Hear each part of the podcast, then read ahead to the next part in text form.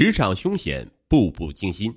大学毕业的沈柳灿带着闺蜜秦丽进入令人羡慕的国际大公司，两人相携相伴，同舟共济。秦丽从职场小白一步步打怪升级，然而当他们都到了职场关键的节点时，心态却发生了变化。沈柳灿一九九零年出生于湖南省邵阳市，与他同龄的秦丽是黑龙江省大庆市人，两人是大学的同班同学。从大一开始，两人就成了形影不离的好姐妹。一南一北的地域差异并没有阻隔两人的友谊。大学四年，每年的寒暑假，两人都是轮流在邵阳与大庆一起度过。两人情趣相投，形影不离，真可谓不是亲姐妹。胜过亲姐妹。二零一二年夏天，两人大学毕业后，沈柳灿先去了国际知名品牌公司的广州分公司上班。秦丽不愿意离开广州，更不愿意离开自己的好闺蜜沈柳灿，就在广州的一家小公司做了一名普通文员。半年后，沈柳灿瞅准公司招人的机会，极力推荐秦丽，也顺利进入了该公司。沈柳灿与秦丽所在的公司主要生产经营小食品等快速消费品，这是许多大学毕业生向往的大公司。两人相互鼓励，发誓一定要在这家公司站稳脚跟，快速成长。可理想很丰满，现实很骨感。初来乍到的他们经历了职场上许多的潜规则，令他们的成长之路异常艰辛，步步惊心。广州分公司已经成立了二十多年。公司里不乏一些有资历、有背景的老油条员工，他们平时把自己的工作交给新人做，新人做出成绩后，他们就将功劳据为己有；新人犯错误时，他们又撇清自己的责任。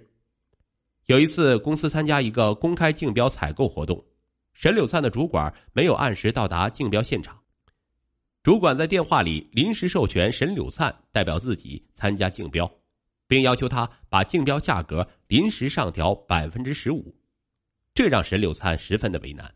他知道这样做会有一定的风险，然而主管是他的直接上级，他也只好按照要求做了。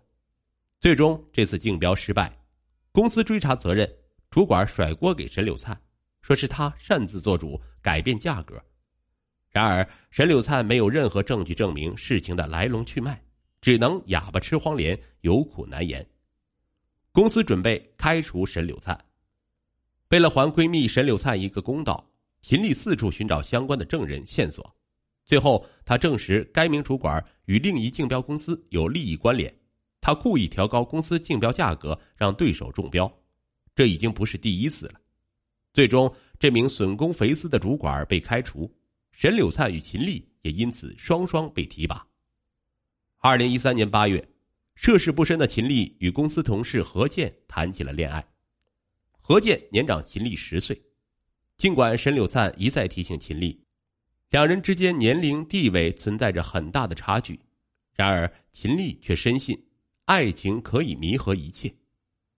沉浸在爱河之中的秦丽智商成为负数，这让沈柳灿惴惴不安。两人谈了半年。秦丽这才发现何健的行为有点反常，他经常会删除手机的信息，还经常在外留宿，这引起了秦丽的警觉。一天，何健说要去外地出差几天，秦丽通过渠道查询何健的订房记录，却发现他在本市订了酒店，他的心中升起了不祥的预感。当天晚上，秦丽拉上沈柳灿去该酒店捉奸。却发现与何健同居的那个女人，居然是何健的妻子。原来，何健的妻子常年在美国，不谙世事的秦丽成了他们情感的替代品。上演完小三捉原配的闹剧后，秦丽很伤心，情绪低落。祸不单行，此时她才发现自己怀孕了，自己竟然被小三儿，这个胎儿当然不能要。秦丽去医院做流产时。何健甩出五千元后就不闻不问了，在进行流产手术时，秦丽突然大出血，险些危及生命，幸好有沈柳灿在手术室外替她拿主意并签字。手术前后，何健却玩起了人间蒸发，一连数天手机都无法接通。那段时间，沈柳灿请了一周的年假，每天在医院细心陪护秦丽，让秦丽度过了人生中最黑暗的时光。秦丽出院后，何健在公司里碰到他时，竟然形同陌路，更没有半点愧疚。沈柳灿看到后非常的生气。一次，他与秦丽在公司茶水间与渣男何健狭路相逢，两人将何健抓住后一顿暴打，沈柳灿还将他的脸抓出了数道血痕，终于为闺蜜出了一口恶气。后来，两人掌握了何健收受客户回扣的证据，并向公司高层举报。不久，何健被公司开除。沈柳灿与秦丽两朵姐妹花，就像公司里的两股清流。深得公司外方高管的赏识。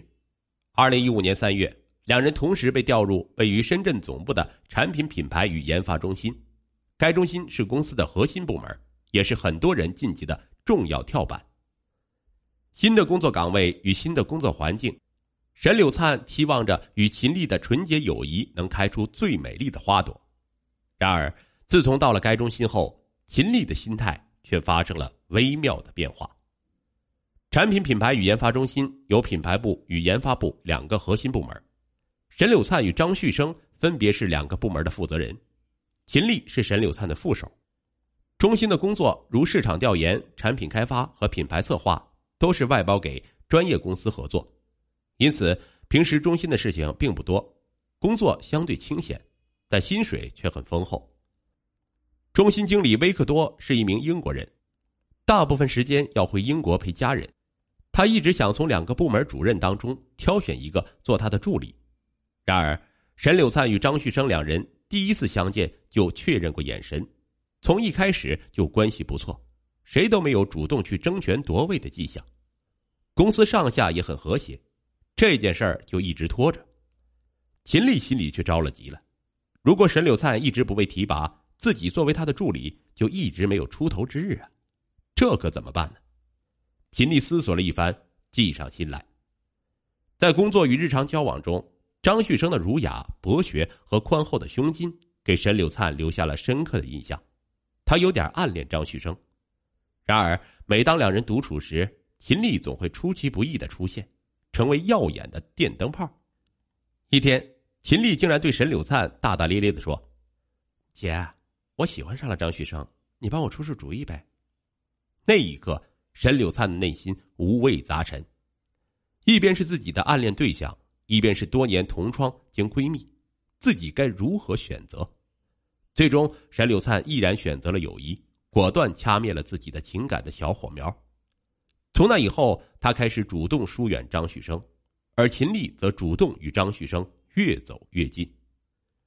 然而有一天，维克多让沈柳灿去调查一起性骚扰事件，直到此时，他才得知。秦丽把在办公室里拍到的一段张旭生抚摸自己的视频当成证据上报给了威克多，称自己遭到了张旭生的办公室性骚扰。外资公司一向注重声誉，此事对外资公司来说非同小可。